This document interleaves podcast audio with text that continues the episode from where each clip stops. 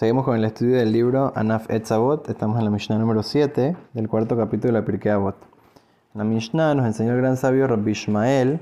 Dice que una persona debe de tratar, inclusive que puede ser un juez, etcétera, pero de que si hay otro juez o una persona mejor que él que pueda juzgar, entonces mejor que él no se meta en ese enredo porque puede llegar a diferentes problemas, que la persona digamos, eh, si culpa a alguien, entonces va a quedar mal con él, o tal vez eh, va a causar de que haya eh, una persona que tenga que pague, que no tenía que pagar en verdad, que va, a ser un, un como un robo, o va a, causar que una persona tenga que hacer un, juramento, una, promesa, entonces por lo tanto mejor alejarse de, ser ese tipo de juez si la persona no, no es necesitado.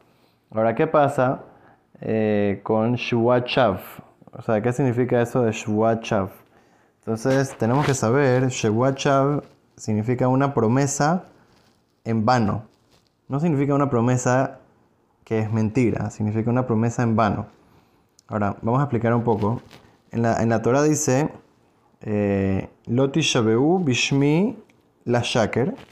En un lugar dice que no puedes jurar en el nombre de Dios eh, que sea algo que sea mentira. Y en otro lugar dice, Lotisa echema me lo queja la shav, que no puedes eh, usar el nombre de Dios en vano. O sea, para, prometer el nombre de Dios en vano.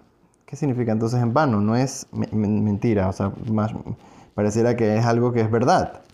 Entonces, ¿de qué estamos hablando? Estamos hablando una promesa que no es necesaria. Y muchas veces una persona puede causar eh, que una persona haga una promesa que no necesitaba hacer en verdad. O a veces una persona hace una promesa que es absurda o una cosa que no, no tiene ningún tipo de, importancia o de necesidad de esa promesa. O a veces inclusive que tenga necesidad. Pero la persona tiene que tener mucho cuidado cuando hace una promesa, especialmente si, si es una promesa en nombre de Dios, una persona tiene que tener eh, cuidado de no llegar a, esa situación.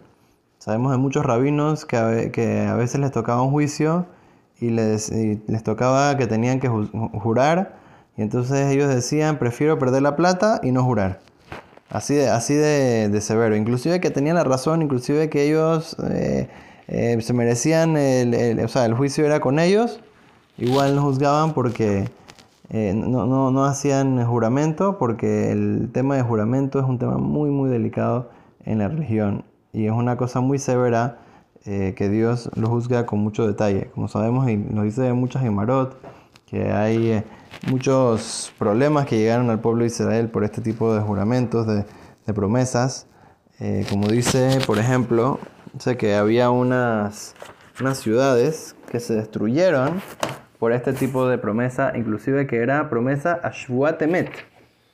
O como dice eh, en la Gemara, dice Elef Ayarot Ayule Yanay Ameles. Dice que Yanay, el rey, tenía eh, mil ciudades. Entonces, ¿qué pasó? Behulam Harbu Alabon Shwachav. Y todas esas ciudades se destruyeron por el pecado de Shwachav, de que la gente estaba jurando en vano.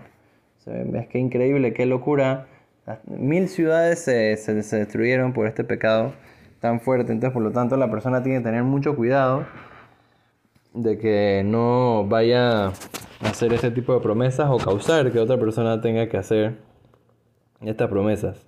Y como vemos de grandes sabios en las diferentes épocas, que dice que siempre se cuidaban muchísimo de lo que sacaban de la boca, inclusive que no estaban jurando en ese momento, digamos. Pero que todas las palabras que la persona saca de su boca, que trate de que sean verdad siempre y que, y que no tenga que estar eh, diciendo te lo juro que esto, te lo juro que lo otro. Porque la persona que necesita jurar normalmente, ¿qué significa? Que en verdad está mintiendo. ¿Por qué? Porque si una persona siempre dice la verdad, no, no, no va a llegar a necesitar eh, hacer un juramento. Entonces, por eso es muy importante cuidarse primero que todo eh, de siempre decir la verdad. Y así uno ni siquiera va a tener que llegar a hacer juramentos. Y de esa manera, Hashem, la ayuda de Dios, que Akadosh Baruj nos ayude a todos siempre poder siempre cuidar nuestra palabra, cuidar nuestros eh, lo, que sacamos de nuestra boca, que no tengamos que hacer juramentos en vano, en falso, Hasbe Shalom. Y de esa manera, el Hashem, Akadosh Baruj mande siempre para nosotros, nuestras familias y todo el pueblo de Israel mucha braja, atzlajá y todo lo bueno. Amén, que